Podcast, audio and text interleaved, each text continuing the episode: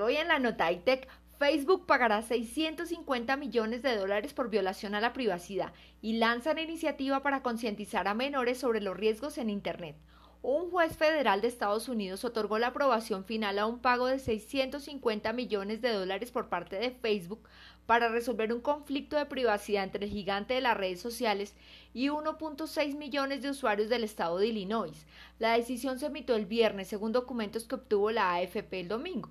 Un abogado de Chicago, Jay Ederson, demandó a Facebook en 2015, alegando que la red social recopilaba ilegalmente datos biométricos para identificar rostros, violando una ley de privacidad de Illinois de 2008.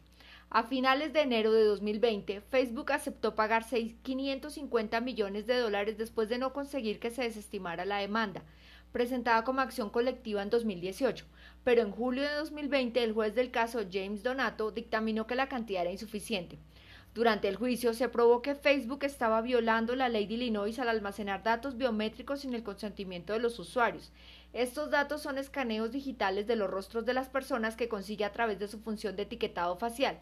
En 2019, Facebook propuso que la función de reconocimiento facial fuera solo opcional.